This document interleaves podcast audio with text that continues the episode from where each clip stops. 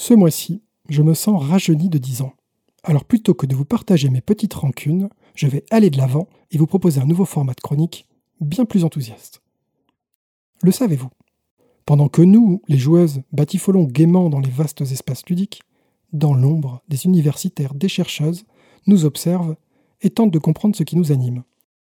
Je ne vais pas revenir ici sur les nombreuses raisons qui poussent à observer le jeu avec sérieux. Je vous sais convaincu. Je vais plutôt plonger dans le vif du sujet et décortiquer avec vous un travail de recherche par épisode. On commence tout de suite, accrochez-vous. Ludo Incognito, je cherche toujours. Posons d'abord les enjeux de l'épisode d'aujourd'hui.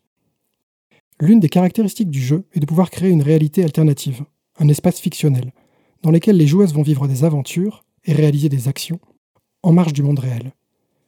Le jeu et la fiction vont ainsi faire vivre des émotions fortes. Vous en êtes toutes les témoins et les protagonistes. Et c'est sans doute ce que vous recherchez d'ailleurs dans ces expériences. Mais vous êtes-vous déjà demandé quel était ce pouvoir magique de la fiction? Comment une situation visiblement virtuelle et sans conséquence peut entraîner des émotions aussi fortes et aussi réelles? Pourquoi donc tremble-t-on devant un film, pleure-t-on dans un livre et jubile-t-on dans un jeu? Des éléments de réponse nous sont apportés par l'article que je vais vous présenter aujourd'hui. Representation, Reality and Emotions Across Media, publié par Jonathan Fromm dans la revue Film Studies en 2006. Jonathan Fromm est actuellement professeur assistant dans l'université Lingnan à Hong Kong, et le lien vers l'article en question, écrit en anglais, est bien sûr disponible dans le billet associé à cet épisode. Dans son article, Jonathan Fromm commence par critiquer plusieurs théories qui tentent de répondre à cette apparente contradiction d'émotions réelles face à un média fictionnel. Il intègre sous cette appellation de médias fictionnels les films, les livres, la peinture et les jeux vidéo, mais n'y parle pas de jeux de société, faute de goût que nous lui pardonnerons. La théorie la plus répandue est celle qui prétend que la fiction nous fait temporairement croire, malgré nous, à ce qu'elle nous montre. Je vis le film comme si ce qui était montré à l'écran était réel, et je réagis comme si j'étais dans le film. Une autre théorie prétend que nous nous plaçons volontairement dans un état de croyance envers la fiction. Autrement dit, nous faisons semblant de croire à ce que nous montre la fiction, provoquant ainsi des réponses émotionnelles identiques à ce que provoquerait la réalité. Mais ces théories basées sur une croyance subie ou forcée ne tiennent pas. Si nous étions même très temporairement convaincus que le monstre à l'écran était un vrai monstre, nous ne resterions pas assis dans notre canapé. A l'inverse, si nous étions seulement en train de feindre d'y croire, nos émotions ne seraient pas aussi fortes. Une troisième théorie, avancée par le philosophe Noël Carroll, se débarrasse du problème de la croyance en stipulant qu'il suffit de penser à une situation pour éprouver des émotions sans avoir besoin d'y croire.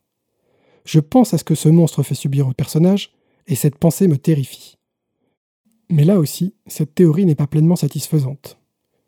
La fiction et le jeu nous placent dans des états émotionnels que nous n'aurions pas atteints en pensant de nous-mêmes les situations dépeintes. Le média, le format de la fiction, apporte bien quelque chose à l'expérience. Jonathan Fromm insiste sur ce point important. Toutes ces théories semblent oublier le contexte et la forme de l'expérience fictionnelle. Elles n'expliquent pas pourquoi les émotions sont aussi différentes entre un film regardé au cinéma ou sur son téléphone portable, entre un jeu vidéo joué seul dans noir et un jeu de rôle sur table à plusieurs. Pour dépasser cette contradiction, Jonathan Fromm propose de ne pas voir l'activité mentale comme un tout unique et cohérent. Au contraire, il faut accepter le fait que plusieurs de niveaux de pensée parallèles peuvent coexister au même moment dans le cerveau. Jonathan Fromm n'est évidemment pas le premier à introduire cette idée, mais il l'applique ici aux réponses émotionnelles de la fiction et du jeu. Avec cette approche d'une pensée à plusieurs niveaux, il est bien plus simple d'expliquer les réactions émotionnelles suscitées par un film d'horreur, par exemple. Une partie du système mental du spectateur réagit avec terreur à la vision des grandes dents du monstre à l'écran. Une autre partie de l'esprit a conscience qu'il s'agit d'une représentation, et nous empêche de nous enfuir à toutes jambes. Dans le même moment, une troisième partie se pâme dans cette émotion forte. Une quatrième éprouve de l'empathie pour les personnages voués à être dévorés. Une dernière, enfin, apprécie le réalisme des effets spéciaux et le savoir-faire du réalisateur. À chaque instant, un millefeuille de pensées, de réactions et d'émotions, en apparence contradictoires, s'active sous votre crâne. Dans ce schéma, chaque niveau de pensée ne s'inquiète pas de savoir si ce qu'il perçoit est réel ou non. Il se contente de réagir, comme il est programmé à le faire, comme il le ferait d'ailleurs de la même manière dans une situation réelle. L'analyse de ce qui est réel ou fictif n'est enclenchée qu'à un niveau plus global, qui met côte à côte toutes les informations collectées, Analyse qui permet d'adapter la réponse globale à apporter la situation, une fois correctement jugée.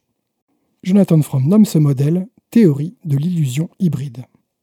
Ce modèle est utile pour comprendre les spécificités de chaque type de fiction. En fonction de leur forme, de leur langage et du contexte de l'usage, chaque média va plus particulièrement faire réagir certains de ces niveaux de pensée. Un film sur grand écran saura par exemple stimuler la lecture visuelle instinctive du spectateur.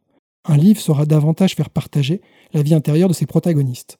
Le jeu provoquera un sentiment de fierté ou de déception. Une même histoire, traitée par ces différents supports, provoquera donc une palette d'émotions très différentes. Je m'arrête ici pour la lecture de cet article très dense, mais je vous invite à le lire en entier. Je tiens aussi à signaler que j'ai tenté d'en synthétiser le propos, mais que je ne suis malheureusement pas à l'abri d'approximations, voire pire.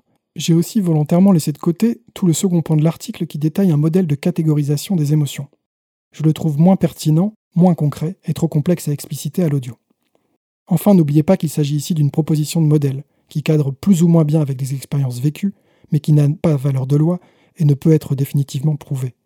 Mieux vaut le voir comme une grille de lecture qui apporte ses propres explications, mais aussi ses propres limites à ce qu'on constate au quotidien. Je vais maintenant résumer ce que je retiens de cette recherche et pourquoi elle a retenu mon attention, et la rapprocher enfin des jeux de société qui nous tiennent à cœur. Cet article répond déjà à la question clé de l'immersion. Comment ces fictions peuvent-elles autant nous emporter et nous faire voyager? Simplement, donc, en s'adressant au cerveau dans plusieurs niveaux à la fois. Certains niveaux agissant comme face à la réalité, d'autres reconnaissant et appréciant son caractère fictionnel. Pour mon plus grand plaisir, on retrouve ici l'idée d'une conscience à plusieurs étages, qui est pour moi la définition même du jeu. Toute fiction devient ainsi un jeu avec la fiction. Croire sans y croire, à la fois marionnettiste tout-puissant et naïve marionnette. Cet article répond aussi au constat personnel d'une immersion bien moins forte dans la fiction d'un jeu de société que dans celle d'autres médias. En effet, dans le jeu de société, les histoires m'emportent sur un tout autre plan, beaucoup plus conscient, que ne le ferait un film, un jeu vidéo ou même un livre. Si j'ai le cœur qui bat la chamade, c'est dans l'espoir de réussir un coup brillant, ou parce que la partie va s'emporter sur un jet de dés, mais pas parce que je crains pour la vie de mes personnages ou pour le sort du monde. Le simple format du jeu, ces morceaux de carton, les autres joueuses, tout ce qui se passe autour de la table et perturbe mon champ de vision, m'écarte d'une immersion complète dans l'histoire. Pour le dire autrement, je vibre beaucoup plus pour l'histoire de la partie que pour l'histoire du jeu. Jonathan Fromm apporte une réponse à cette palette différente d'émotions. D'après son modèle, le jeu de société est un média très peu adapté pour déclencher des réponses émotionnelles dans certains niveaux instinctifs du cerveau. Le dispositif du jeu de société lui-même ne permet pas d'englober et surcharger tous les sens du joueur. Le jeu de société est en revanche particulièrement adapté pour faire vivre des émotions liées aux mécaniques de jeu et aux interactions sociales. Tout aussi riche, mais sur un autre plan fictionnel. Eureka Voilà pour aujourd'hui. J'espère que ce format vous a plu et ne se révèle pas trop indigeste à l'écoute. Faites-moi part de vos commentaires et envies pour les prochains épisodes à venir. Et d'ici là, en apnée ou en surface, jouez bien.